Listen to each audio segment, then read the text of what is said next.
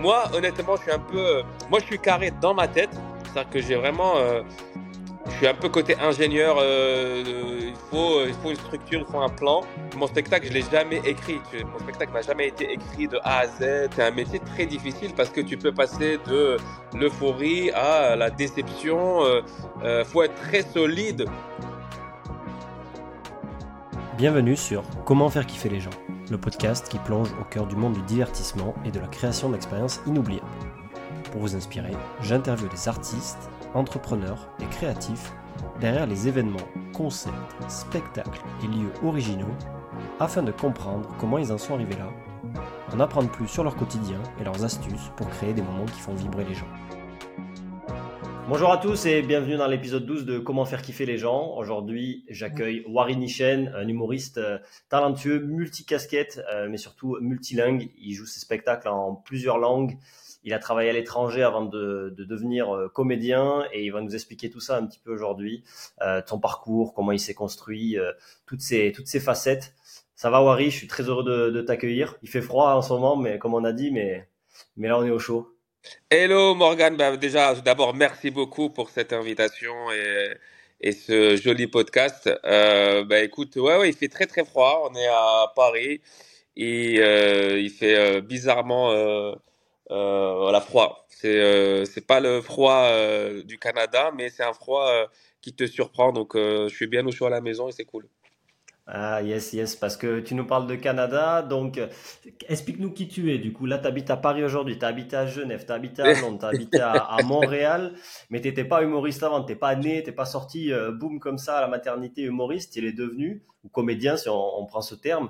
Vas-y, explique-nous un petit peu euh, comment tu t'es construit, tes études. c'est euh, C'est une question très compliquée. Je sais jamais répondre à cette question parce que, et souvent, c'est même pas genre, euh, sincèrement, euh, quand on me dit, par exemple, à une époque, quand on me disait, euh, tu es d'où, t'habites où, c'était toujours des questions très compliquées.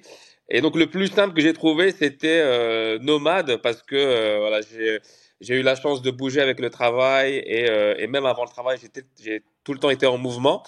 Et, et je pense que le nomade, c'était un peu, la nature voilà, qui était la plus simple pour expliquer un peu le parcours. Euh, j'ai toujours gardé un lien, par contre, avec Paris. Euh, ça a toujours été un peu le, le point où je revenais, parce que c'est là où ça se passait, que ce soit au travail avant ou même maintenant avec, euh, avec le stand-up et, l'humour. Mais euh, ouais, ça a commencé. en fait, l'envie a toujours été là, mais j'ai pas fait. Pas basculé vers le monde du spectacle au début. J'ai fait un peu une carrière, on va dire, traditionnelle avec euh, études, euh, travail, euh, vraiment travail longtemps, quoi. Pas, pas juste genre c'était- 2-3 et tu ans. faisais quoi, du coup? J'étais dans les télécoms, j'ai toujours été attiré par les, les réseaux, les télécoms, les antennes, donc j'ai travaillé dans ce secteur-là. Et, euh, et j'aimais et j'aime toujours ce secteur-là. Enfin, moi, je suis pas un peu euh, le cas où euh, souvent on entend ouais, j'en avais marre, je faisais un burn-out et j'ai dit, Vali, qu'est-ce que je vais faire de ma vie? Moi, c'est vraiment, j'ai- j'aimais le travail, mais j'aimais aussi l'idée de tester le monde du spectacle. Et, et j'ai fait, je, me suis dit, voilà, je, je, je me donne un an pour faire ce test-là et de pas rester sur une envie de, ah, j'aurais, j'aurais aimé le faire à 100%, euh, euh, j'aurais aimé voir ce que ça allait donner. Et du coup, euh, je me suis lancé euh, euh, pendant un an euh, vers projet artistique. Et, euh, et après, euh, et après, je suis revenu euh, dans les télécoms. Euh, je faisais l'aller-retour comme ça jusqu'au moment où je pouvais plus faire les deux. Euh, et, euh, et donc je, là, je suis à 100% sur le spectacle, mais j'ai toujours gardé euh, de très très bons liens avec les télécoms. et quand j'ai l'occasion de, de revenir, enfin, si demain j'ai l'occasion de revenir, je reviendrai. Et j'ai jamais eu ce truc de ah, j'en ai marre, j'en peux plus, euh, j'aime pas ce métier, euh, Ok. un burn-out quoi. Et c'était combien de, de temps que tu as bossé, du coup, euh, full-time? C'est une dizaine d'années, c'est ça, j'imagine? Ouais, Ouais, c'est, je pense que c'est une dizaine d'années euh, parce que j'ai fait, euh, j'ai fait un peu. En fait, au début, j'ai travaillé dans la recherche, donc euh, j'ai Ouais. fait, euh, j'ai fait quelques années dans la recherche et après, euh, après j'ai basculé vers l'industrie. Et euh, moi, ça a toujours été comme. En fait, je pense que le lien, euh, quand je revois un peu euh, ma carrière dans les deux, euh, dans les, dans les deux secteurs, ça a toujours été, euh, je teste quelque chose Et après, euh, ça bifurque vers autre chose qui est en lien avec euh, ce que j'avais fait avant. Mais en, gros, euh, je reste, je suis jamais resté, par exemple, dans un secteur tout le temps, dans le même poste. J'ai toujours fait un poste, je fais deux, trois ans et après, ça bascule vers autre chose. Et, et du coup, voilà, j'ai fait la recherche. Après, c'était la recherche liée à l'industrie. Après, je suis passé vers l'industrie. Après, c'était les télécoms. Après, c'était les projets à l'international avec un, euh, en fait, moi, je travaillais sur les systèmes réseau euh, euh, sans fil. quoi. Ouais, ouais, ingénieur euh, télécom. Ouais, t'es comme Karim Duval, quoi. Ah, je pense qu'on a eu pratiquement le, même parcours. lui, je pense qu'il était. C'est copie comique, mais dans les études, quoi. C'est exactement. On a eu le même même peut-être les, mêmes postes, hein, parce que on en avait parlé une fois à Avignon. Et euh, il avait fait un spectacle où il y avait les anciens, euh, ses anciens collègues. Et euh, on retrouvait les mêmes dynamiques en fait. ah, moi aussi j'avais un boss comme ça qui a travaillé sur ce secteur-là. Et donc ouais, on a pratiquement le même. Après moi, la différence avec lui, c'est que je pense que lui, il a vraiment gardé un lien avec ses, son ancienne boîte. et comme il était à Lyon, il est resté à Lyon au début. Et alors que moi, en fait, c'était un peu partout. Donc du coup, j'ai pas gardé de lien. Moi, j'avais pratiquement une double vie, c'est-à-dire que les gens du, des télécoms ne savaient pas ce que je faisais euh, euh, dans le monde du spectacle et inversement. Donc, euh, alors que lui, c'était voilà annoncé, il, il, disait à tout le monde. moi, c'était un peu en, en, en, double vie, quoi. Ok. Et là, tu nous parles du coup tout à l'heure de, de cette année de test. Ouais. Tu es où quand tu fais ça? Montréal, Londres, Paris ou autre Nomade? En fait, moi, quand j'ai fait la recherche la première fois que j'étais dans, dans, dans la recherche et, développement. comment, tu vois? Ouais, j'étais à Montréal. Et à Montréal, déjà, je commençais à avoir beaucoup de, euh, de formations, de trucs comme ça autour du spectacle. Et du coup, c'est resté un peu dans ma tête. Et après, j'ai travaillé. En fait, le, le, enfin, le, départ était. Euh, j'étais en mission euh, au Mexique. Et, et il m'avait proposé un contrat pour rester au Mexique en expat qui était un contrat euh, assez important euh, avec des responsabilités. Et je savais à ce moment-là que soit j'optais pour ce contrat-là qui était intéressant, qui, m'intéressait, mais je savais que ça allait euh, partir sur un cycle de voilà, 5-10 ans euh, dans ce domaine-là, ou il fallait vraiment partir à ce moment-là et faire le test. Et comme j'avais le lien que j'avais gardé avec Montréal, j'ai dit tiens, ben, c'est peut-être le moment d'aller à Montréal et de tenter une petite formation artistique euh, et du coup, je suis parti à ce moment-là et j'ai fait une formation euh, de réalisateur euh, cinéma. ça, c'est le côté un peu ingénieur. C'est que avant de se lancer, il faut toujours garder un lien avec la formation, avec faire un, parcours cadré pour ne pas juste aller comme ça et, et commencer à faire du stand-up dans un bar. donc, je me suis dit, tiens, je vais faire un truc plus cadré, donc réalisateur. C'était aussi un domaine qui m'intéressait. Et à côté, je vais pouvoir tenter des enfin, le monde du stand-up, les open mic et, voir un peu ce que ça donne. Donc c'était ça un peu le, départ. Donc du Mexique, je suis revenu au Canada et je me suis installé là-bas pour un an. J'ai fait une formation de réal euh, qui était sur un an et à côté je faisais des scènes. Donc euh, je faisais vraiment toutes les scènes que je pouvais faire. Euh, et, c'est là aussi le côté bilingue, c'est que Montréal c'est une ville bilingue anglophone et francophone.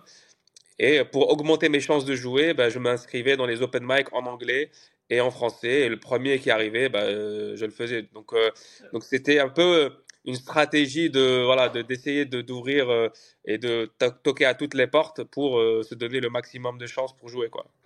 Trop bien. Et, là, du coup, tu écris en français, en anglais depuis quelques temps avant ou c'est le moment où tu, tu, te dis tiens je vais y aller ça y est je vais écrire des blagues je vais tester et on verra bien si ça si ça prend tu, tu sais quoi ton, ton process un peu à l'époque pour pour t'insérer dans ce milieu, disons bah, à l'époque, j'avais, tu sais, en général, tu commences par euh, avoir une idée, tu as une idée, tu as des blagues euh, euh, que tu as en tête, mais tu n'as jamais structuré. En fait, c'est des trucs. Déjà, enfin, moi, j'ai grandi dans un milieu où on faisait beaucoup de vannes. C'était des vannes de, entre potes. enfin, au lycée, à, l'université, ça a toujours été tout le temps la vanne. Donc déjà, il y avait, il y avait, on va dire, ce côté-là de, on fait des vannes. Mais euh, de là à les mettre euh, dans un sketch et aller les jouer euh, dans un, open mic, c'est autre chose. Mais du coup, il y avait toujours ces idées de, de vannes, de sketch. Et, après, c'est de se dire, bon, à un moment donné, il faut que je m'inscrive et que je le fasse. Et, moi, il y avait, y avait un open mic qui était un, un peu, un peu bizarre parce que c'était un gars qui faisait genre un spectacle avec trois, on va dire, nouveaux. Et il y avait une sorte de euh, prime à la fin. Genre, euh, le public choisit et le jury choisit et tu as un gagnant. Donc, du coup, il y avait comme un mini concours. Et donc, ça, c'était un peu le début où euh, j'ai commencé à. J'ai écrit un sketch. Je me suis dit, je, je vais le faire là-bas. Et il y avait une petite arnaque dans ce truc que j'ai vu plus tard, c'est qu'ils te demandaient de, d'acheter des billets toi-même et de les revendre après pour Ouais. ramener du public. Et en gros, et après, tu gagnais, euh, genre, je sais plus, à l'époque, c'était quoi, 200 dollars euh, euh, ca- canadiens. Et, donc, moi, j'avais, j'avais acheté beaucoup de billets, parce que c'était ça pour pouvoir jouer. Et après, tu essaies de les vendre à tes potes, à des gens que tu as croisés dans la formation, des voisins, des trucs comme ça. Et donc, le jour J arrive et on joue. Et donc, on est trois euh, voilà, débutants, on fait nos sketchs, bon, on est là, approximatif et tout. Et là, il y a un quatrième, euh, le jury dit, ouais, on a un quatrième euh, candidat euh, qui, qui s'est inscrit dernière minute et tout. Et le mec arrive, et le mec, il déboîte tout, tu vois, il arrive, il est là. non, c'est qui ce mec? C'est un débutant, lui. Et tellement il déboîte tout, tu vois, il- donc il gagne bien sûr. Et il fait un truc bizarre, c'est qu'il vient voir tous les débutants et il nous donne un peu de thunes, tu vois, il gagne les 200 balles et il nous donne un peu de thunes. Je suis, putain, mais c'est bizarre, le mec il gagne et tu sais, quand même, il partage. Et après, j'ai appris, euh, parce que c'est une sorte d'entourloupe, et en gros, c'est un gars qui faisait du stand-up depuis un moment. C'est vraiment, je sais pas si tu as vu le film euh, de Wesley Snipes, tu sais, euh, Les Blancs ne savent pas sauter. C'est un film non, où tu as un blanc, et tu as Wesley Snipes, c'est un Renoir qui joue au basket, et il choisit, tu vois, un petit blanc, genre dans la foule, genre tout le monde dirait, il, il sait pas jouer, et c'est un gars qui, tu sais, qui les éclate, et c'est comme ça qu'ils gagnent leur pari, tu vois. C'est vraiment un peu ce, c'était un peu cette ambiance. C'est que le mec, il est arrivé, taf, il il, il gagne le concours. Bon, bref. Donc, c'est un peu comme ça. Donc, après, il y avait beaucoup de concours, beaucoup de open mic pour débutants. Et, euh, et c'est très compliqué. Moi, je me rappelle, c'était très difficile d'avoir du temps de jeu. En plus, à l'époque, il n'y a pas autant de comédie club qu'aujourd'hui. C'était, tu, tu dis à l'époque, c'est 2010, 12, c'est ça, non? ouais, 2000, Ou... ouais, 2012, 2013, ouais, 2012. euh, Ma première scène, je crois que c'est en avril 2012, ouais. Ok, t'as quoi? T'as une trentaine d'années, à peu près? Peu Ouais, j'ai, ouais, j'ai 29 ans. J'ai, euh, j'ai, euh, tu vois, je commence, euh, enfin, dans, le- dans, dans le milieu du stand-up aujourd'hui, commencer à 29 ans, c'est pratiquement, euh, ta carrière, elle se termine à 29 ans, c'est même pas, tu commences. Mais Ouais, euh, en Amérique du Nord, au Canada, aux États-Unis surtout, euh, tu as beaucoup de comiques qui, qui sont euh, un peu plus âgés. La moyenne d'âge, elle est beaucoup plus élevée que, qu'en France. Et, euh, et du coup, c'est une autre, une, approche aussi dans tout. C'est-à-dire que, un peu comme Karim, peut-être, euh, il, avait ce côté-là, c'est que quand tu commences euh, un changement de carrière à cet âge-là, en fait, t'as pas les mêmes, tu t'as pas la même approche. C'est-à-dire qu'il y a des choses que tu peux plus accepter à cet âge-là, surtout quand tu as travaillé, tu as un certain standard. C'est-à-dire que tu peux plus, si on te propose d'aller, je sais pas, dormir dans un, euh, tu sais, dans une auberge ou machin, en fait, c'est pas la même chose. Quand tu as 18 ans, euh, tu t'en fous, tu y vas, euh, tu joues. euh, et quand tu as voilà, 30 ans, en fait, tu es, plus dans, ouais, non, je vais, je vais bien choisir ce que je vais faire. Je peux plus un accepter peu, certaines. Ouais, ouais. ouais. Et, et c'est un avantage aussi d'un autre côté parce que tu tu as déjà gagné un peu d'argent, donc tu peux te permettre certains. En fait, t'es pas, tu tombes pas dans la facilité. C'est-à-dire que moi, par exemple, quand Mm. j'avais les télécoms à côté, je pouvais travailler euh, en freelance. Donc, euh, je pouvais choisir mes missions, je pouvais choisir aussi euh, mes, mes spectacles. Et je n'étais pas, ah, tiens, tu fais animateur ici pour 100 balles, ou tu vois. Et donc, si j'aimais pas, si je je voulais pas la, la- le show, ben, je le faisais pas. J'avais pas cette obligation de faire tout juste pour, pour, tu vois, pour gagner sa vie. En tout cas, à ce moment-là, j'avais pas ça, tu vois. Ok. Euh, c'est un Là, tu avantage. disais, tu disais que tu continuais à faire freelance à côté, à Montréal, c'est ça? Ou tu faisais de la réal, justement, parce que tu avais Non, fait à Montréal, formation? ouais, à Montréal, je parle là, du coup. Ouais, ouais, à Montréal, euh, pendant l'année là de coupure, c'était vraiment que euh, réal et du coup, je faisais des gigs de réal, c'est qu'on faisait des piges de, de d'assistants euh, producteurs. après, c'était aussi des boulots parfois. Parce qu'en fait, quand tu arrives à Montréal aussi, euh, c'est une sorte d'immigration. En fait, tu arrives, tu es un, es un immigrant, comme ils disent, euh, euh, tu n'as pas tous les codes, il faut que tu comprennes comment ça fonctionne. Tu peux pas travailler dans ton domaine. Il y a mmh. plein de. Même, il faut, faut faire partie de l'ordre des ingénieurs parfois. Enfin, il y a plein de trucs que, que, que, que, que tu peux pas faire facilement. Et aussi, quand tu es dans un milieu artistique, bah, tu as tendance à vouloir privilégier ça et essayer d'avoir des connexions. Donc, tu commences à faire, tu vois, euh, assistant euh, caméraman sur un, sur un projet. Euh, j'ai donné des cours aussi à côté. J'étais vraiment dans une démarche de, OK, ben, pendant un an, je vais tout tester et voir ce que ça, ça donne. Et après, quand j'ai commencé, quand j'ai eu mon diplôme de réal et j'ai commencé à travailler un peu, euh, bah, c'est là où j'ai commencé justement à, à, revenir un peu vers les télécoms parce que j'avais des contacts et, et, que je pouvais faire des missions. Mais en gros, moi, ma vie, ça a toujours été plusieurs choses en même temps. Euh, tu vois, euh, c'est pour ça que c'est parfois un peu compliqué à suivre. Je, je comprends, je comprends. Tu vois, c'est un peu pareil. Voilà, en fait, tu as plusieurs cordes et, et du coup, parfois, bah, il y a des trucs qui se débloquent c'est un avantage et un inconvénient parce que c'est un avantage parce que ça te donne plusieurs pistes. C'est un inconvénient parce que parfois il y a des gens qui comprennent pas ça. Ils disent mais toi t'es quoi en fait? On n'arrive pas à te cerner et du coup euh, euh, quand t'as pas un CV qui est clair, euh, j'ai fait 15 ans dans ce secteur et j'ai fait que ça. Tu vois les gens ils sont là ouais mais tu te cherches. Non en fait c'est pas que je me cherche. je voilà. Moi j'aime bien comme ça.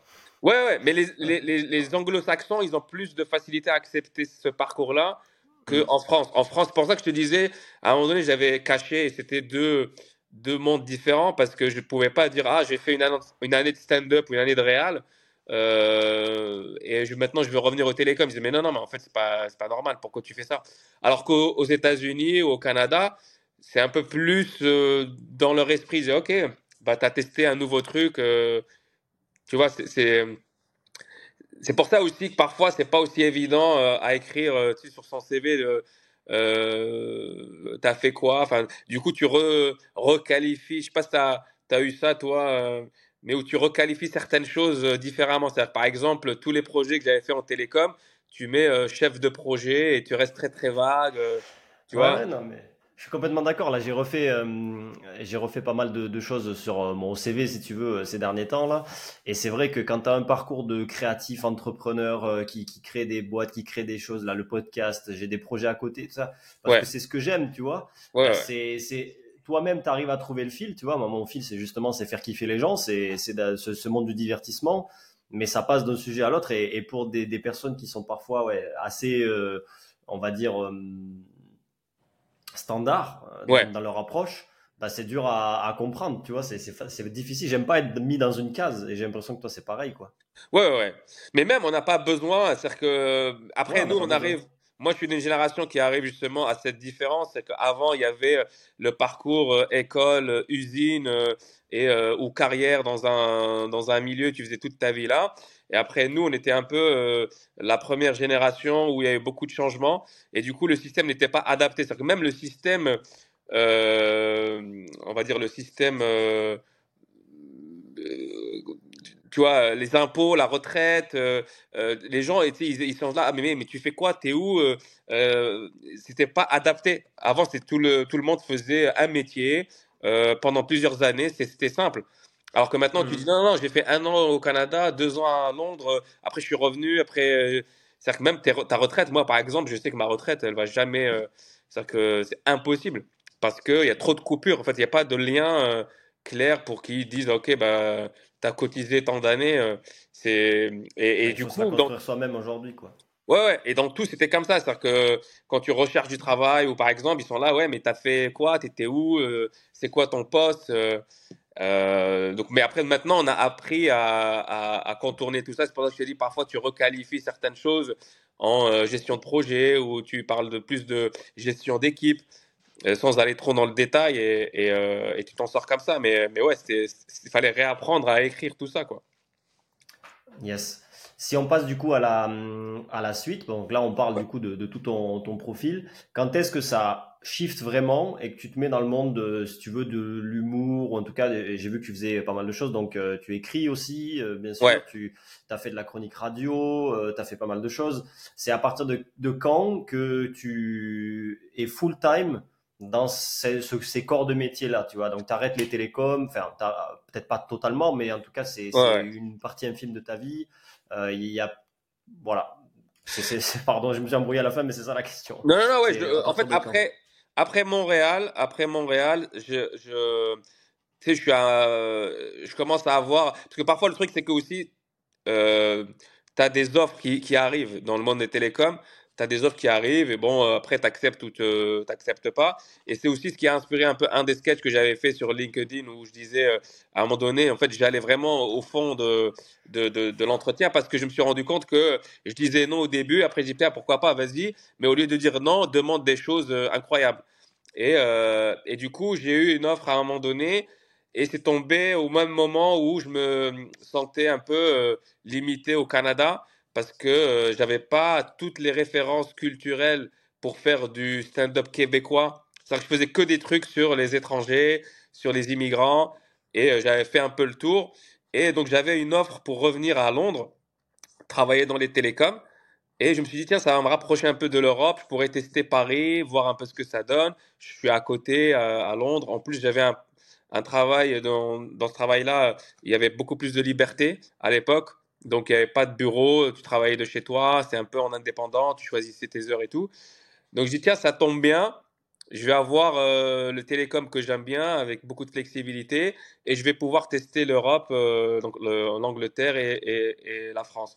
Donc, c'est là où je, reviens, je commence à faire les deux jusqu'au point où, en gros, là où j'ai arrêté, c'était quand euh, la tournée du Jamel Comedy Club a commencé et on commençait à faire pas mal de dates en tournée. Et il fallait euh, voilà, pratiquement être absent tout le temps et je ne pouvais pas euh, faire les deux. Donc là, j'ai arrêté les télécoms. Parce que là, tu étais à Londres, tu venais à Paris pour le Jamel de, que tu as, que as intégré, c'est ça? Ouais. Et du coup, tu as, commencé avec la troupe du Jamel à euh, tourner, c'est ça? Ouais, ouais, ouais. En fait, quand, quand j'étais, quand je faisais ce qu'ils appellent la Deb Jam et parce qu'avant, avant, maintenant peut-être ça a changé, mais avant, pour faire la troupe du Jamel Comedy Club et l'émission, il fallait faire euh, toute une année euh, de plusieurs euh, séances de concours. Il y avait une sorte de demi-finale, quart de finale, finale. Après, ils choisissaient huit qui faisaient l'émission à la fin de l'année. Donc là, tu as enregistré au mois de mai, que c'est diffusé donc septembre sur Canal+. Et du coup, il y avait comme un parcours. Euh, donc, tu faisais toutes euh, les séances de la Deb Jam les mardis. Tu préparais ton spectacle, ton passage. Et après, euh, les gens voyaient. À un moment donné, ils disaient Ouais, tu vas le faire. Et du coup, pendant tout ce parcours-là, moi, j'étais à Londres. Donc, je faisais des allers-retours. Et je venais, je jouais à Paris.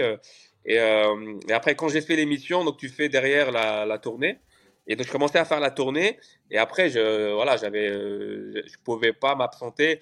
Parce qu'au début, je, m'absentais, mais comme je travaillais euh, pas au bureau, donc euh, tu vois, je gérais moi-même. Mais euh, après ça, c'était pas possible, donc j'ai arrêté. Et là, pour, pour, jouer à Paris au début, ou c'est toi avec ton argent perso qui, qui, qui te déplaçait et, Ah ouais, non, argent, ouais, perso, tout, tout perso. C'était de l'investissement là? Ouais, ouais, ouais. c'est de l'investissement. Après, tout était compliqué, tu sais, ça n'a jamais été facile. C'est euh, parce que tu arrives. En plus, moi, je suis arrivé du Canada, donc il y avait d'autres d'autres codes euh, à Paris. Euh, les gens te connaissent pas. donc, au début, tu essaies de faire des, des des, des, des, connexions avec d'autres humoristes, tu joues dans des plateaux, il n'y avait pas beaucoup de plateaux, il y avait le Paname, c'était le seul endroit où ça se jouait, et, là-bas, à l'époque, il y avait un gars qui bloquait un peu l'entrée, après ça s'est débloqué, et j'ai joué donc là-bas et dans d'autres clubs.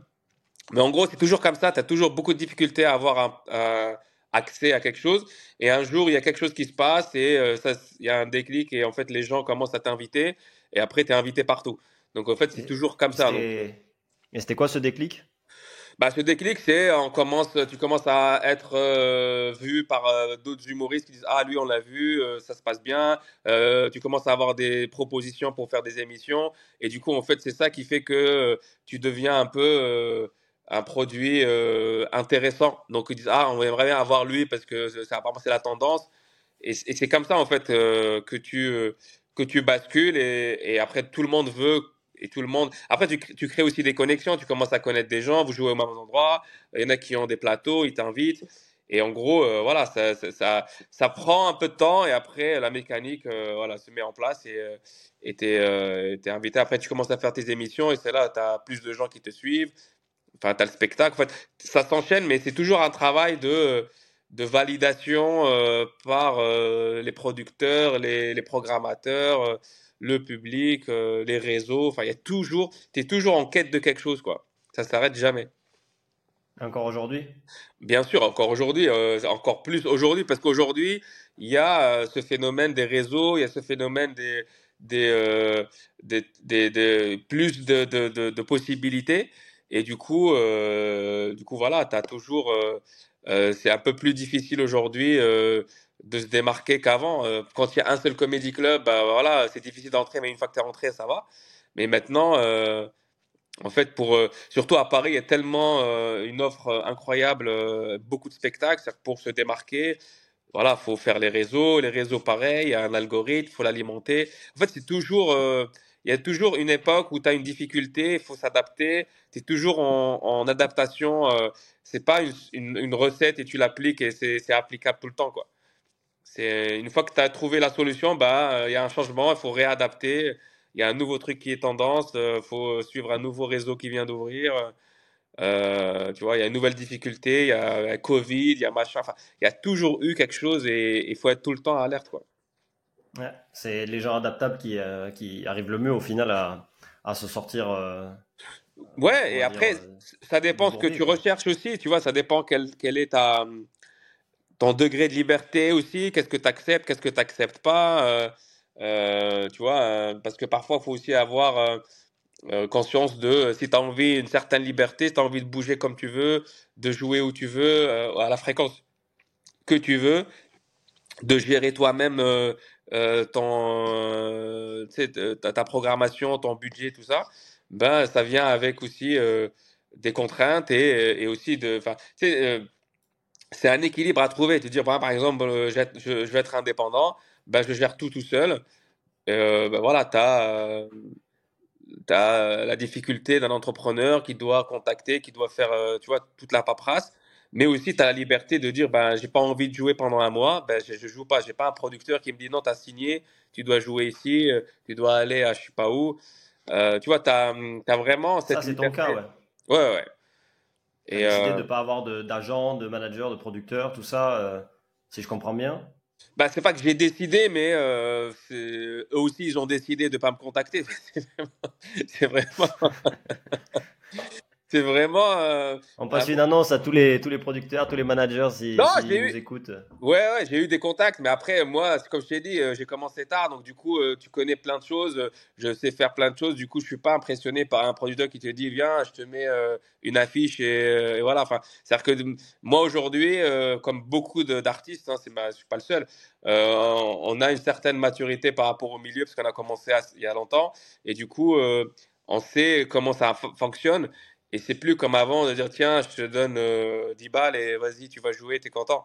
Euh, enfin, on sait comment ça en produire une date, on, peut le faire tout seul. Du coup, tu as besoin d'un partenaire plus qu'un producteur euh, à l'ancienne. Et, ça, c'est un peu plus difficile à trouver. Il faut que lui aussi trouve son compte. Enfin, c'est pas facile. Et du coup, c'est que j'ai eu des propositions que j'ai refusées et euh, et j'ai pas eu les propositions pour pour aller avec quelqu'un. Tu vois, donc c'est c'est entre les deux. Et euh, du coup, euh, voilà, tu, gères tes choses euh, tout seul. Ça, c'est côté positif, ça, c'est côté négatif. Mais pour l'instant, je suis bien comme ça. Et, mais je ne suis pas fermé à demain une autre collaboration avec quelqu'un si ça se fait. quoi. Yes. On, pourra revenir là-dessus. Moi, là où j'ai envie de, repartir, c'est. donc, tu nous disais que tu étais à Londres. Tu viens pour le Jamel Comedy Club à Paris. Ouais. Et, et là, il y a un shift, non? Il y, a le, il y a le moment où tu viens full-time dans le milieu du. Ouais de, la comédie, de l'humour, c'est ça? Ouais, ouais. 2015, 16 par là Ouais, euh par là, c'est 2015, 16. Je crois que c'est la, la, sortie de la première euh, saison de Jamel, c'est euh, ouais, la 2016, je crois. Et du coup, derrière, il y a le spectacle. Donc, je fais mon spectacle, je commence à jouer. Et après, je repars aussi. en fait, j'ai gardé un, un, lien avec le voyage. Donc, du coup, Canada, je revenais souvent l'été. Euh, comme il y avait le festival Juste pour Rire, c'est toujours, euh, j'aimais bien revenir là-bas, euh, même des fois l'hiver, aller jouer dans les, dans les, les, les comédie clubs là-bas. Il y avait New York aussi, ce qui m'intéressait, donc je suis allé là-bas aussi, j'ai joué un peu. Après, tu Parce que ça veut dire, là, tu as écrit ton spectacle déjà en plusieurs langues, parce que tu, tu m'as dit il y a quelques minutes, là, j'ai écrit mon spectacle. Et ensuite, j'allais le jouer, enfin, je commençais à vraiment le jouer. Donc là, tu es, full-time euh, full time dans le milieu, tu fais plus de télécom. Ouais. Tu, tu es rémunéré pour, euh, pour tes, tes prestats, pour, ton, pour ta comédie. Ouais. Tu fais des choses à côté aussi. J'avais vu que tu faisais un peu de radio ou ce genre de choses. C'était à cette époque-là? Après, après, on revient sur New York et tout, mais il y a. Ouais, ouais. Ça y est, la dans le milieu, quoi. La radio, je crois que c'est la radio, c'est plus tard. Euh, après, il y a la radio Rire et Chanson où tu as des sketchs qui passent. Mais la radio, la chronique Nova, c'est après, c'est pendant Covid. Mais avant là, c'est. Euh, c'est plus ouais je joue mon spectacle. Alors moi j'ai pas j'ai pas écrit mon spectacle en français en anglais euh, c'est pas comme ça que ça s'est passé. En fait moi mon spectacle ça a toujours été ça m'intéresse. Ça a été en français. Après je jouais en anglais. Parce que le, la dynamique elle est pas pareille. En anglais déjà, ils font pas comme en France où tu fais un spectacle et tu le joues quelque part euh, dans ton théâtre, euh, tu le rodes, machin. C'est pas comme ça en fait. En, anglais, enfin en tout cas aux États-Unis et même au Canada, tu prépares un passage de 7 minutes par exemple. Donc tu fais ton passage. Donc ça, tu le fais. Une fois que ça, c'est rodé, c'est calé, tu commences à faire euh, genre 15 minutes. Après, tu commences à faire 30 minutes. Et après, tu arrives à 45 minutes et après tu fais ton une heure. Mais pour arriver à une heure, tu passes beaucoup plus de temps à rôder des petits passages de, de 5 à 7 minutes. Euh, alors qu'en France, par exemple, euh, l'approche était différente. L'approche, c'est que tu as un spectacle, c'est ce qu'on appelle souvent un seul en scène ou un, un one man, et euh, que tu as parfois écrit avant même de tester. Et du coup, il y a cette culture où tu vas à Avignon, euh, tu testes pendant un mois un nouveau spectacle et tu vois, tu corriges et, au bout d'un moment, il devient assez mûr pour le jouer euh, un peu partout. Et du coup, tu as beaucoup de spectacles, on va dire, euh, qui sont pas prêts, mais c'est comme ça, en fait. Ils prennent un petit théâtre et ils le rodent et machin. Du coup, tu pas comme ça une heure en anglais. En fait, c'est pas, c'est pas la, la, même approche. Et du coup, en anglais, j'avais mon passage. Donc, j'écrivais mon 7 minutes. En plus, l'autre difficulté qu'il que, qu'il y a, c'est que par exemple, si tu écris un 7 minutes qui marche, euh, par exemple, au Canada, bah, euh, il va pas forcément marcher euh, à New York ou à mm. Paris, même si c'est en anglais. C'est-à-dire que au-delà de la langue, tu as aussi la culture, les références. Et du coup, tu as ça aussi. Donc, quand tu voyages, tu me dis, ah tiens, bah, ça, ça fonctionne pas, il faudrait que je le corrige. ah, ça, par contre, ça fonctionne. Et du coup, tu écris un peu différemment. Tu dis, OK, j'aimerais écrire quelque chose qui va toucher que je vais pas devoir euh, modifier parce que ça touche tout le monde. Et je vais avoir une partie qui va toucher que Paris, euh, que Montréal, que euh, New York, tu vois. Donc ça aussi, c'est un apprentissage. Donc ça prend des années à dire, tiens, bah, ça, ça fonctionne pas, ça, je le corrige. et du coup, donc, parfois, tu as, un 7 minutes qui va parler d'un même thème, on va dire peut-être le voyage, mais c'est pas le même 7 minutes en fonction où tu es et avec qui tu es et, comment, dans quel type de soirée tu vas le jouer. Donc c'est pour ça que ça n'a pas été, euh, même maintenant, j'ai pas un spectacle dans chaque langue, c'est pas comme ça que ça marche. En espagnol, par exemple, je joue en espagnol, mais euh, déjà mon niveau d'espagnol il est beaucoup plus faible par rapport euh, euh, français ou arabe ou anglais. Donc du coup, je vais pas jouer la même chose, je suis je suis pas à l'aise. Du coup, je vais jouer sur d'autres trucs, sur la traduction, sur mon apprentissage, sur et du coup, tu vois, ça, as toujours, il faut se dire dans quelle langue tu parles, à qui tu parles, qu'est-ce qu'ils ont comme référence et qu'est-ce que tu peux faire? Parce que moi, je ne peux pas venir dans une langue que je ne maîtrise pas et commencer à parler politique. Euh, ouais, vous avez vu, le... enfin, c'est pas normal. Tu vois, euh, il faut un contexte. Et du coup, euh, c'est pas. Parfois, on me dit, ouais, mais comment tu fais? Est-ce que tu traduis des blagues? Pas forcément. Il y a des blagues qui se traduisent, mais il y a d'autres que tu peux pas traduire parce que mmh. t'as pas. En fait, on va pas te croire si tu arrives et tu parles comme si de rien n'était. Moi, je suis pas arrivé aux États-Unis et dire ouais, vous avez Trump, blablabla. Enfin, euh, t'es qui, tu vois Faut que tu t'expliques c'est quoi ton parcours? Ou euh, c'est quoi ta blague? Enfin, il faut qu'il y ait un lien entre ta façon de parler, qui tu es, où tu es et pourquoi tu es là et pourquoi tu nous parles de ça, tu vois? Et ça, euh, j'ai mis beaucoup de temps à le comprendre. Tu as, pris des, hum, des cours de théâtre ou tu as justement fait toi tout seul dans, les, hum, dans les open mic et tout ça? J'ai pas fait de cours de théâtre. Euh, j'avais fait, euh, en fait, j'avais fait l'école nationale de l'humour à, à, Montréal. Alors cette école, c'est une école qui est euh, que tu fais par exemple pendant trois ans ou deux ans, je sais plus. Mais moi, j'ai pas fait ça. eux, ils avaient des cours du soir, c'est-à-dire qu'ils avaient des cours, c'était genre écrire un numéro ou, ou jouer un numéro. Et en gros, pendant quelques semaines, tu écrivais un passage et tu le jouais à la fin euh, devant euh, un public. Euh, et du coup, pendant les quelques semaines, tu avais une sorte de prof qui te, qui te disait Ah, tiens, bah, vas-y, développe un peu plus ce côté-là. Ah, ça, c'est déjà vu. Ou ça, c'est. tu vois, c'est pas très intéressant. Et du coup, ça, ouais, c'était un cours que j'avais fait et qui était très intéressant à faire mais j'ai pas fait euh, de formation théâtrale. J'aurais aimé faire une formation si ça m'intéresse euh, le théâtre, mais j'ai fait beaucoup d'improvisation. C'est que je faisais euh, à Montréal dans une troupe d'impro, on faisait des spectacles pratiquement toutes les semaines, et c'était ça aussi un peu la formation.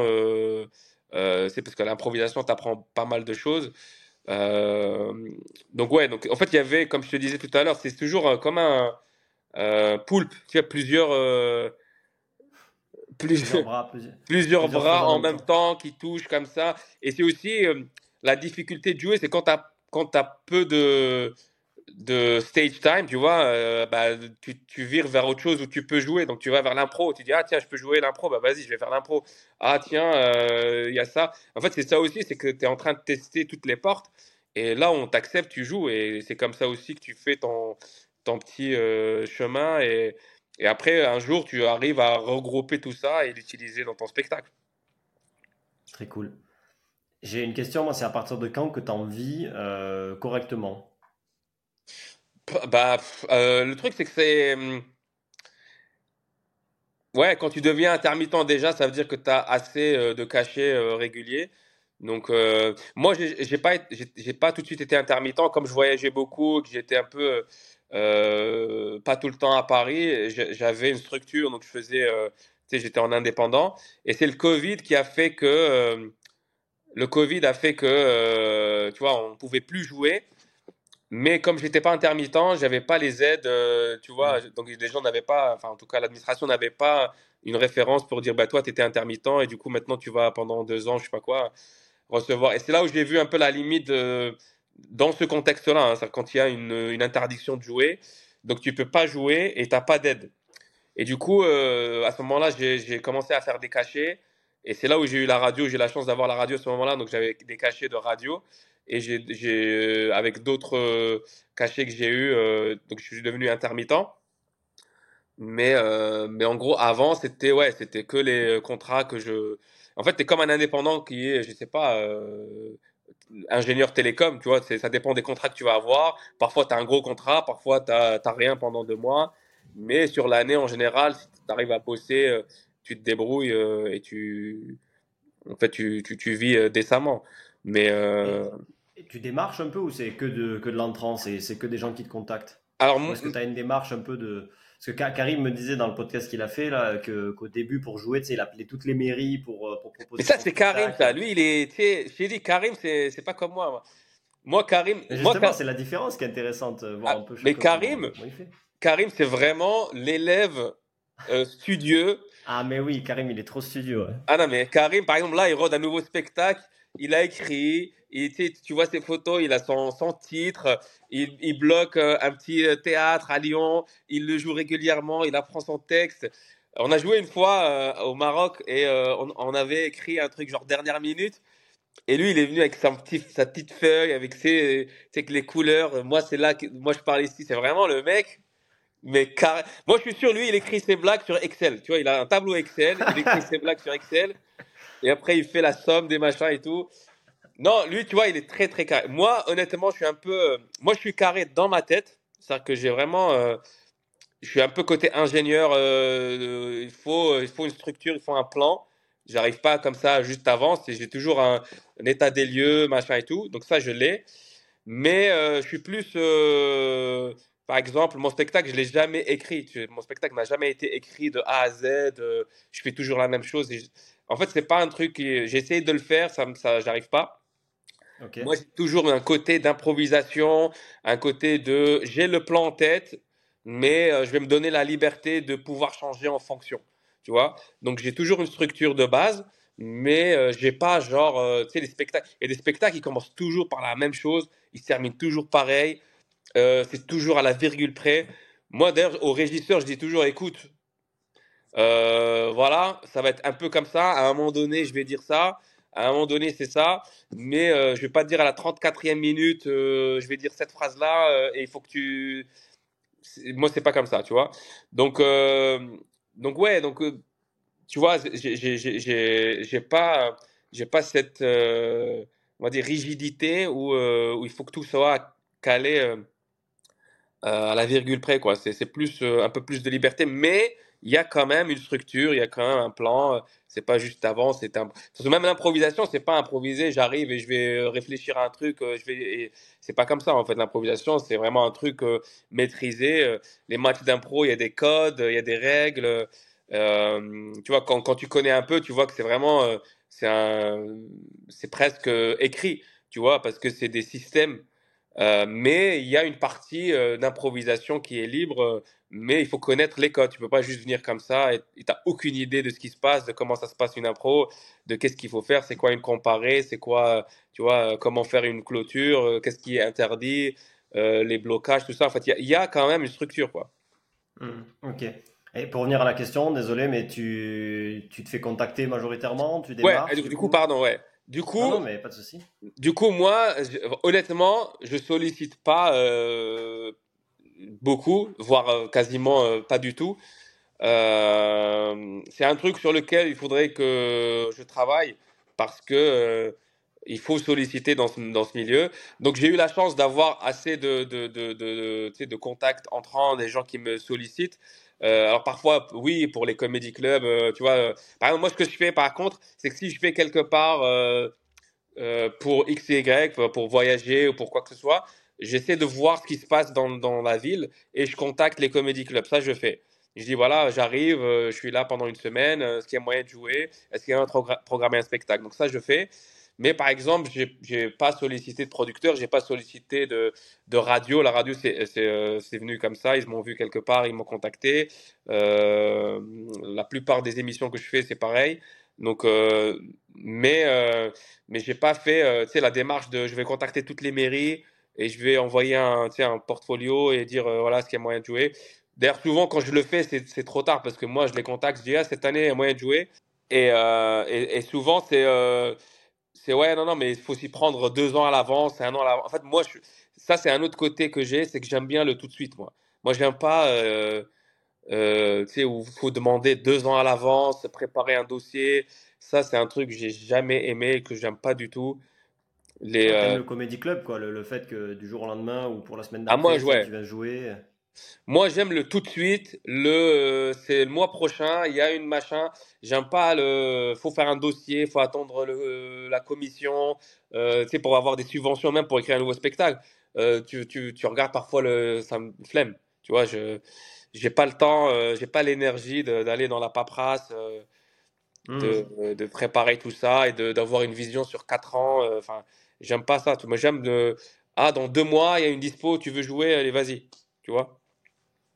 T'as fait aussi des trucs en entreprise, non? Des, des Ouais. interventions, euh, essayer de Ouais, ouais. rire un peu euh, sur ce, sur ce côté-là?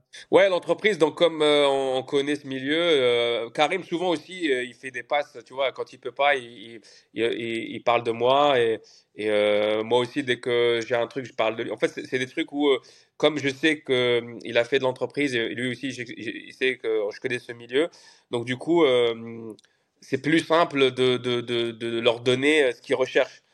Donc, euh, donc j'avais fait aussi des formations en impro euh, dans les entreprises pour des managers, j'avais fait des trucs comme ça. Et jusqu'à maintenant, je fais des, des formations d'impro. Là, je fais dans un, dans un collège pour des jeunes.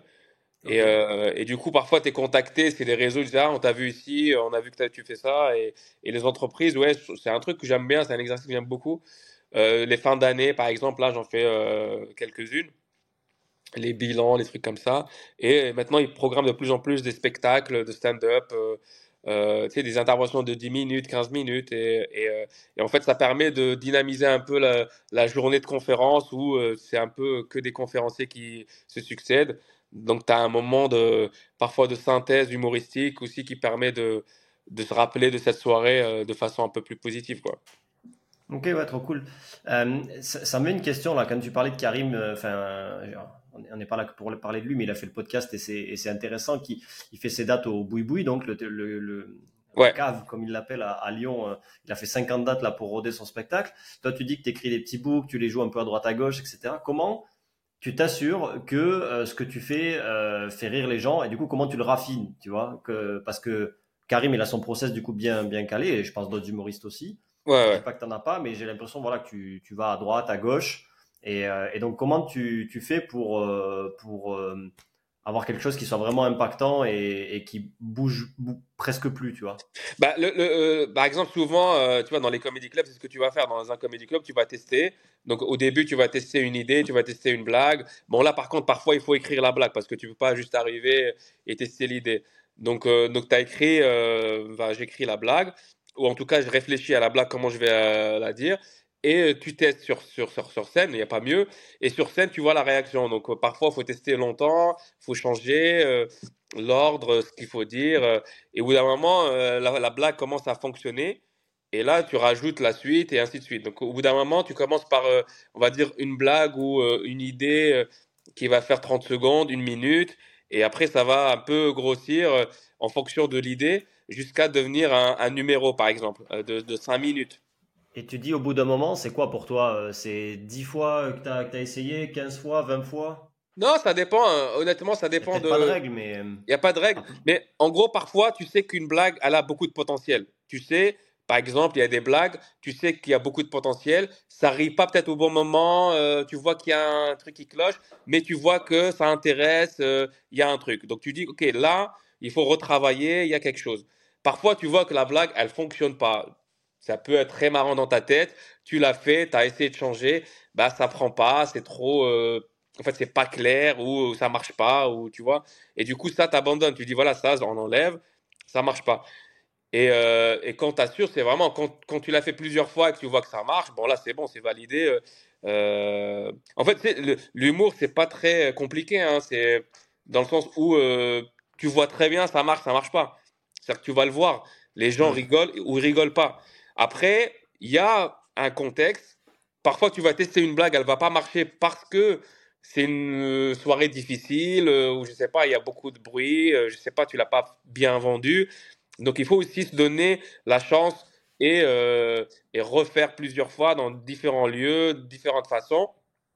Et au bout d'un moment, si tu vois que l'idée elle marche jamais, c'est toujours ou alors c'est faible, bah tu dis voilà on abandonne ou euh, tu vois que voilà ça, ça, commence à prendre un peu mieux euh, si je l'amène si je comme ça euh, parfois c'est juste une question de contexte hein. parfois tu vas faire une blague les gens vont pas comprendre ce que tu veux dire mais derrière tu l'as tu donnes un exemple tu l'illustres tu dis ah tiens bah maintenant c'est plus marrant ou t'expliques un peu avant ou tu vois c'est des, des vraiment il n'y a, a, pas de formule magique, tu vois. On n'a jamais compris comment ça fonctionnait. Parfois, il y a des blagues, elles fonctionnent, tu sais même pas pourquoi alors que c'est pas logique, tu dis, c'est pas possible, et elle marche.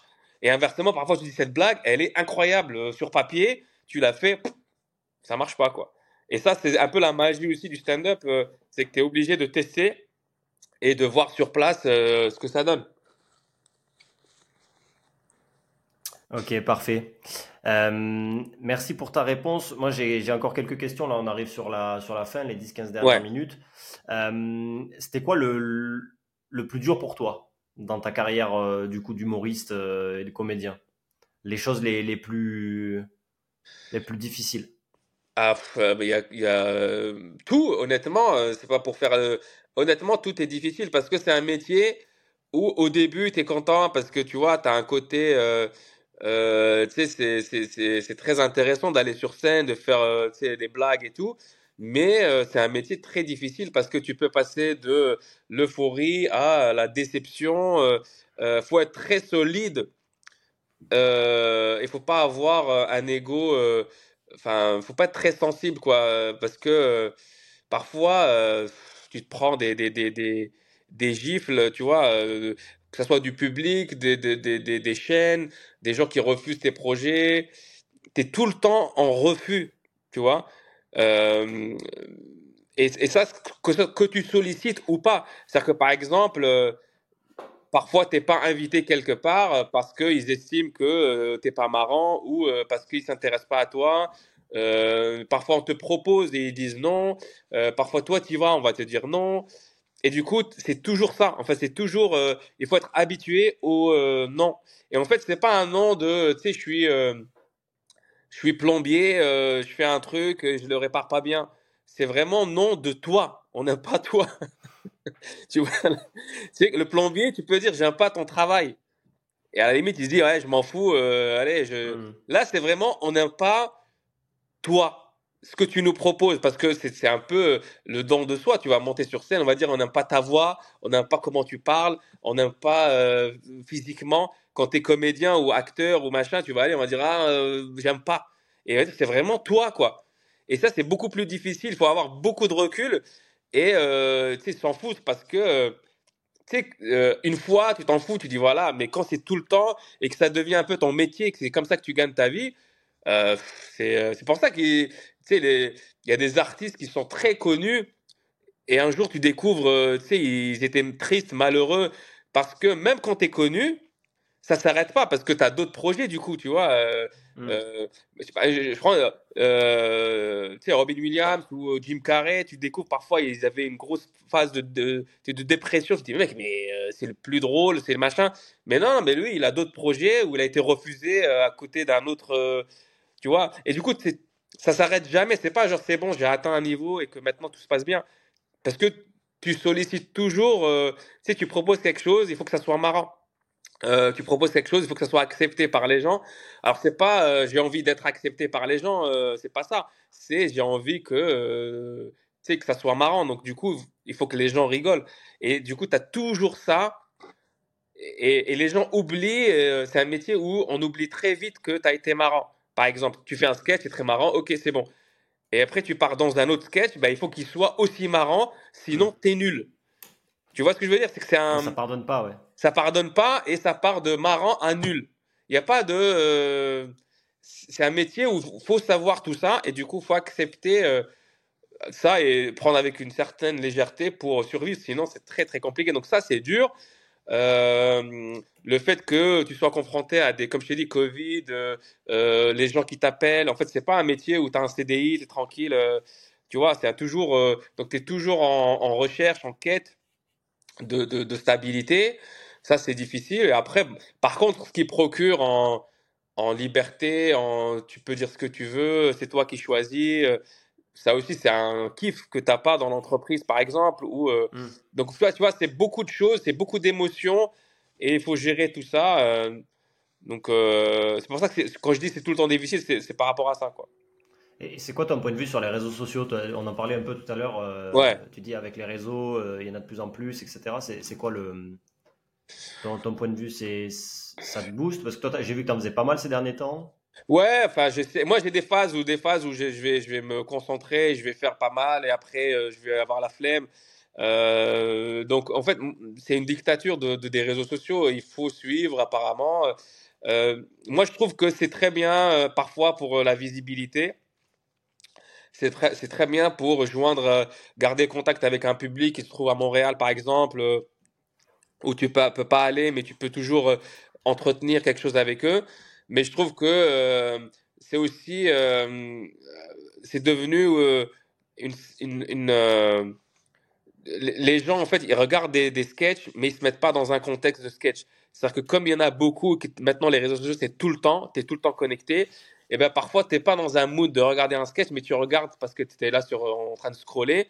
Et du coup, tu as beaucoup de gens qui, qui lisent mal les choses et qui sont premier degré. C'est pour ça que tu as beaucoup de négativité dans les réseaux, parce que les gens euh, n'ont pas ce, ce contexte d'un spectacle. Dans un spectacle, tu vas, tu te prépares psychologiquement, tu t'assois dans un siège, t'attends, il y a des lumières, et en fait, tout ça, Ouais. ça te conditionne à recevoir et à dire, ah tiens, c'est de l'humour.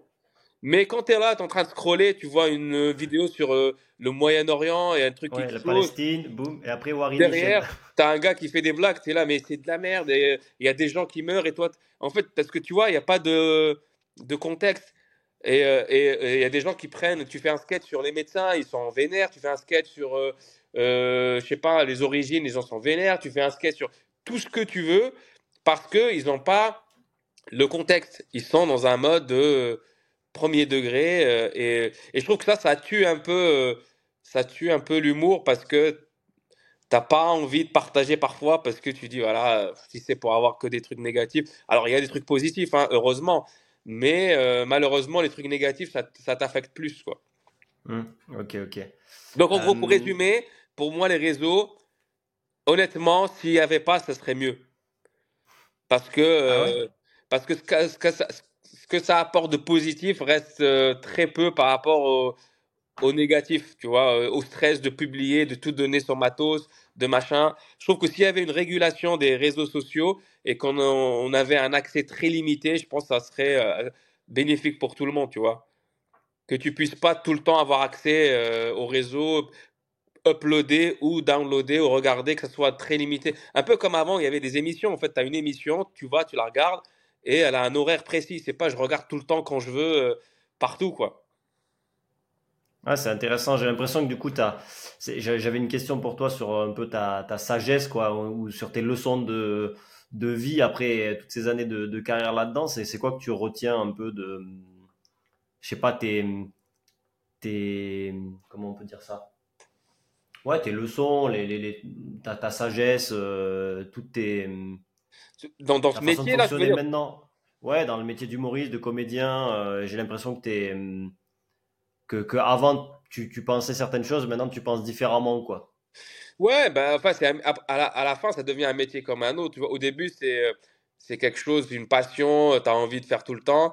Et au bout d'un moment, ça devient, ça devient aussi un métier. Il faut le penser comme un métier aussi, c'est-à-dire qu'il faut, il faut euh, savoir euh, s'arrêter quand il faut. Il faut pas rester tout le temps connecté, tout le temps.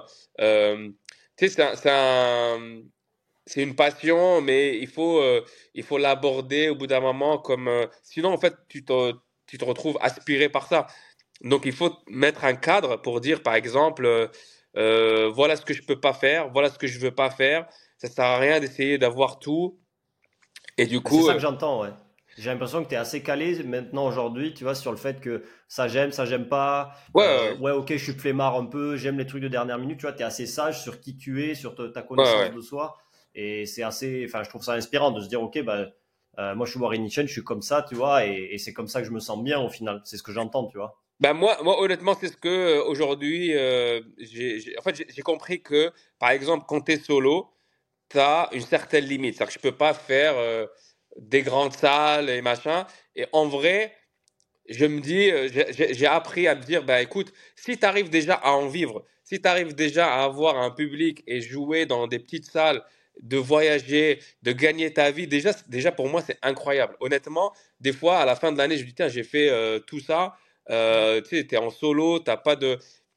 Mais euh, je me dis aussi, parfois, j'ai eu des projets, tu as travaillé dans des projets, j'ai travaillé dans des projets où c'était des trucs gros et tu vois toutes les contraintes, toute la pression et tu dis, putain, mais je sais même pas si je pourrais, tu vois, supporter cette pression-là. Et euh, après, je sais pas, il faudra tester, mais ce que je veux dire, c'est que parfois, il faut se dire ce que tu as, essayer de le savourer et voir les côtés positifs que tu as dedans. Et franchement, tu vis euh, ta meilleure life parce que c'est un métier qui te met toujours en comparaison avec les autres, avec où est-ce que tu en es, est-ce que tu avances, est-ce qu'il faut faire ceci, cela. Et parfois, euh, tu te dis, mec, pourquoi? Ok, j'ai fait une très grande salle et après est-ce que, ok, j'ai capté mon spectacle. Ben là, récemment, par exemple, c'était une obsession de capter son spectacle et de le mettre. moi, j'avais cette obsession-là de dire, il faut que je le capte, il faut que je le mette dans les réseaux, il faut que je le mette dans une plateforme. Et, honnêtement, sincèrement, après, je me dis, mais pourquoi faire? Tu sais, euh, quand je vois certains spectacles qui ont mal vieilli, tu dis, heureusement, euh, j'ai pas posté certaines choses parce que le monde change tellement rapidement, les gens ne comprennent plus les choses et, ils mettent plus les, les, les sketchs dans leur contexte. Et du coup, parfois, tu dis, peut-être que euh, le, le, spectacle vivant n'est pas fait pour être capté. C'est fait pour être euh, vu sur place, euh, parfois quelques extraits et encore, tu vois. Donc il y, a toute une réflexion là-dessus où je me dis parfois on nous impose parce que dans la carrière il faut faire ceci, il faut faire cela, mais tu te dis pourquoi tu vois, euh, si tu arrives à en vivre et que tu fais ton métier et que tu es, libre, euh, pour moi, c'est la meilleure des choses. Hein, en vrai. Ok. Bah, c'est très, c'est très sage. C'est bien ce que j'avais, euh, ce que j'avais compris. On arrive sur les dernières questions, celles que je pose un peu à, tout le monde. comment tu te réinventes et progresses justement, dans ton art ou dans justement ta personnalité Tu lis, tu, tu regardes d'autres choses, tu vas au musée, tu, je sais pas. Comment tu.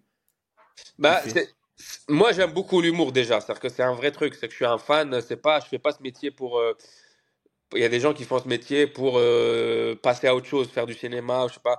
Moi, j'aimerais bien faire le cinéma aussi, mais en gros, je suis un grand fan d'humour. C'est-à-dire que quand je vois une blague, quand je vois un sketch qui est marrant, ça, ça, ça, ça vraiment, ça me, ça me fait plaisir. C'est, c'est comme une, comme quelqu'un qui aime le basket, qui regarde du basket. Tu sais, c'est un plaisir de regarder un bon sketch. Du coup, euh, la motivation, c'est toujours de trouver quelque chose de nouveau qui serait marrant. Tu vois? Euh, Genre, qu'est-ce qui est marrant? Qu'est-ce qui est intéressant à faire? Euh, L'actu m'intéresse beaucoup. du coup, je lis beaucoup, tu vois, je regarde ce qui se passe un peu dans le monde. je regarde des spectacles aussi quand il y a un spectacle quand j'ai le temps sur Netflix. Donc, donc en fait, je, je m'alimente de ça, de voir un peu ce qui se fait. Et, euh, et, après, oui, les sorties. Moi, j'aime bien les, relations humaines. J'aime beaucoup le, les cultures, euh, le fait de voyager, de voir les différences, les, les, ressemblances entre différentes cultures. Donc ça aussi, beaucoup, ça m'inspire. En fait, je, quand je voyage, j'analyse un peu les choses. C'est quoi les problématiques de ce pays? Par exemple, au Canada, euh, à Montréal, euh, il y avait le côté francophone, la langue, c'est très important, ils défendent la langue. Et au début, tu peux dire, ah, je comprends pas, tu sais, pourquoi. Mais après, quand tu commences à comprendre un peu la culture, ben, tu vois que c'est euh, la survie de l'identité qui, qui est en jeu et que c'est très important pour eux. Et en fait, ça te permet juste de mettre un contexte sur les tensions qu'il y a ou peut-être les, les problématiques. Et du coup, quand tu les abordes, tu les abordes avec beaucoup plus de respect que euh, juste je vais euh, ouais. de je me je me fous de vous. Enfin, c'est jamais ça en tout cas moi. C'est toujours euh, essayer de trouver ce qui est pas logique ou ce qui est marrant mais en même temps de comprendre d'où vient tu sais les réactions ouais et la culture. Donc ça c'est un truc voilà que qui alimente un peu mes, mes, mes, mes spectacles et, et tu sais, mes nouveaux projets. C'est toujours rechercher un truc euh, qui serait marrant et qui serait aussi intéressant à comprendre. Ok. J'ai une petite question euh, annexe. J'ai vu que tu, tu, avais écrit sur ton LinkedIn euh, que tu étais auteur pour la série LOL qui ressort. Ouais. C'est quoi d'être auteur pour LOL qui ressort? Parce que il il y a de l'impro à l'intérieur ou justement il y a des sketchs préparés, enfin des sketchs ou des blagues préparées pour aider justement les, les humoristes euh, ou les comédiens présents euh, à préparer leur, euh, leurs interventions? Ouais, bah, pour ça, ceux qui n'ont pas vu, c'est sur Amazon Prime, c'est une série où, où tu as combien? Ils sont 8 ou 10 dans la pièce. ouais, ouais, oui. Pas se, pas se faire rire, enfin si se faire rire pour faire sortir les autres et, et, ouais. et les deux derniers gagnent. Bah, en fait, ça, ça typiquement, c'est un projet où j'ai été contacté euh, euh, pour, euh, en gros, remplacer quelqu'un. Et du coup, du coup, voilà, c'est, j'ai pas postulé, mais en tout cas, il, il, m'avait dit, voilà, on cherche un auteur. Et au début, moi aussi, je savais pas, je, savais pas ce, qui, ce que je devais faire, tu vois, parce que c'est un, c'est un concept que je connaissais, mais je connaissais pas les détails. Mais en gros, après, les auteurs, en fait, c'est une poule d'auteurs qui écrivent par exemple des, des, des, des sketchs, mais, mais, pas sketch, mais en, tout cas qui créent des situations marrantes. Par exemple, les jeux que tu vois, euh, tu vois quand il y a quelque chose qui se passe dans, dans, dans la salle, souvent c'est des auteurs qui ont pensé à ça. Euh, par exemple, dans une des, des, des, saisons, c'était un corbeau qui disait des phrases, donc il fallait écrire, écrire ces phrases-là, des phrases marrantes. les cartes Joker, les cartes Joker, parfois, euh, donc il y a des humoristes qui écrivent leur propre carte joker avec leurs auteurs, mais parfois euh, euh, tu dois leur proposer une carte joker. Donc c'est toi qui penses à la carte joker, tu dis voilà, c'est faudrait faire ça comme comme sketch pour faire rire l'ensemble. Donc il y a tout ça, il y a il y a aussi les, ce qu'ils appellent les cartouches, c'est qu'à un moment donné, par exemple, il y a un des participants qui va ramener un objet pour essayer mmh. de faire rire les autres, bah, pensez à ces, ces objets-là. Donc il y a plein, plein, plein, plein de plein d'idées à proposer, euh, des jeux, tu vois, les jeux d'imitation, les jeux de, de cartes, de rôle, de machin, tout ça, c'est les auteurs qui, qui proposent ça. Euh, après, il y a des artistes qui viennent avec leurs propres idées parce que eux, tu sais, ils ont pensé à comment faire rire un tel ou un tel. Mhm.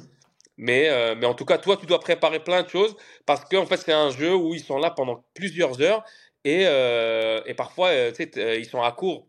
Et du coup, là, ils disent tiens, viens, on va leur lancer ça. Viens leur lancer ce défi-là. Viens, on va. et si on faisait.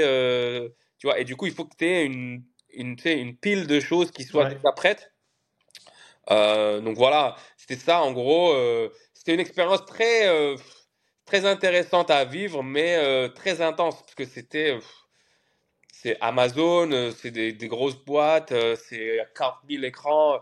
t'es, t'es, perdu dans, dans, ça. Moi, je connaissais pas. C'est un, un milieu où, tu vois, c'est la télé, quoi. Enfin, c'est hyper speed, il faut des idées tout de suite, euh, rapidement. Mais euh, c'était intéressant, euh, à, en tout cas, à voir et, voir comment ça fonctionne, quoi.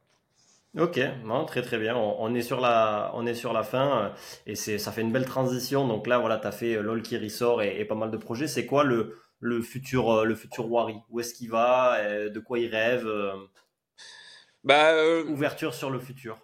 Enfin, sur le futur, bah, c'est toujours continuer les spectacles. Euh, de... Moi, j'ai écrit quelques projets que j'aimerais bien euh, faire euh, aboutir en production pour la télé. Donc, c'est ça, c'est l'écriture de, de, de, séries, de projets comme ça. Donc, voilà, c'est un peu ça, un peu l'objectif de cette année, c'est d'arriver un peu plus vers la télé parce que je trouvais que c'était très intéressant je trouve ça très intéressant de commencer à écrire quelque chose comme ça dans ta tête. Tu imagines une situation, tu imagines une scène et euh, de la voir se concrétiser euh, après, de voir des acteurs jouer ce que tu avais écrit. Je trouve ça très. Euh, et ça, ça rejoint un peu le côté réalisateur que j'avais fait. c'est à Montréal, c'est que tu pars d'une idée sur une feuille blanche, tu écris quelque chose, tu penses à quelque chose, et, un jour, tu as des, as des auditions. et la première fois que j'ai fait des auditions pour lire des textes que j'avais écrits, c'est toujours bizarre de se dire, tiens, c'est une phrase que comme ça, tu as écrit et il y a des gens qui jouent ça. Et un jour, c'est filmé et après, c'est capté. Après, ça va dans. C'est vraiment un très, très, très, très intéressant. Donc, ça, j'aimerais faire euh, plus. je suis en train d'écrire ouais, des trucs euh, que j'espère un jour pouvoir présenter. Ok, bon, bah, très cool. Merci à toi pour, euh, pour ce temps. C'était très bah intéressant de voir un petit peu ton parcours merci, de nomade. Merci. On, te retrouve sur scène le 5 février à Paris, c'est ça? Là, on est début janvier 2024 à l'heure où on enregistre, pour ceux qui vont nous écouter dans les prochaines semaines. C'est 5 février, date exceptionnelle, 4x4, un nouveau concept, euh, 4 langues, euh, voilà, 4 publics dans la même salle. C'est un truc euh, voilà, qui me tient à cœur. J'aimerais bien voir ce que ça donne à Paris. On l'a fait à Genève. C'était vraiment très, très cool. Et ça rejoint un peu la synthèse de ce que je disais, de nomade, de culture. Là, j'avais vraiment vu différentes cultures rire à, à des blagues ensemble. Et, et, euh, et voilà, ça c'est un peu, c'est vraiment la, synthèse de ce spectacle Nomade 2.0. Et voilà, donc ça c'est le, prochain, là tout de suite, spectacle qui arrive. Et après ça, il y a un nouveau spectacle en rodage qui va arriver pour 2024, fin 2024. Et je ne le fais pas à, la Karim Duval, il n'est pas encore écrit, ça va être écrit au fur et à mesure. Il y a les idées, la structure, mais après, ça va être dans, voilà, dans les comédie clubs. Euh, et j'espère à la fin de l'année, il sera, il sera prêt en, en salle. Quoi. Ok, très cool. Ben, on viendra voir ça. Merci à toi, Wari. Voilà, merci beaucoup. À toi aussi et, euh, merci pour l'invitation. De rien, bon courage pour l'écriture de tout ça. Merci, ciao ciao. Merci à tous d'avoir écouté cet épisode jusqu'au bout, j'espère qu'il vous a plu. N'hésitez pas à mettre un avis et un commentaire sur votre plateforme favorite, Apple, Spotify, Deezer et d'autres. Il y a aussi des versions vidéo courtes sur Instagram ainsi que la version longue sur YouTube du podcast. Si vous avez un projet ou idée d'événement, de lieu de loisirs, de concept de divertissement que vous souhaitez concrétiser, si vous avez besoin de renfort sur un événement pour de la gestion opérationnelle, ou enfin si vous avez besoin de créativité pour créer une expérience client de dingue afin de faire kiffer les gens, notre expertise pourrait vous être utile. N'hésitez pas à nous contacter à l'adresse hello, h e 2 l o cfklg.com. Merci beaucoup et à très vite.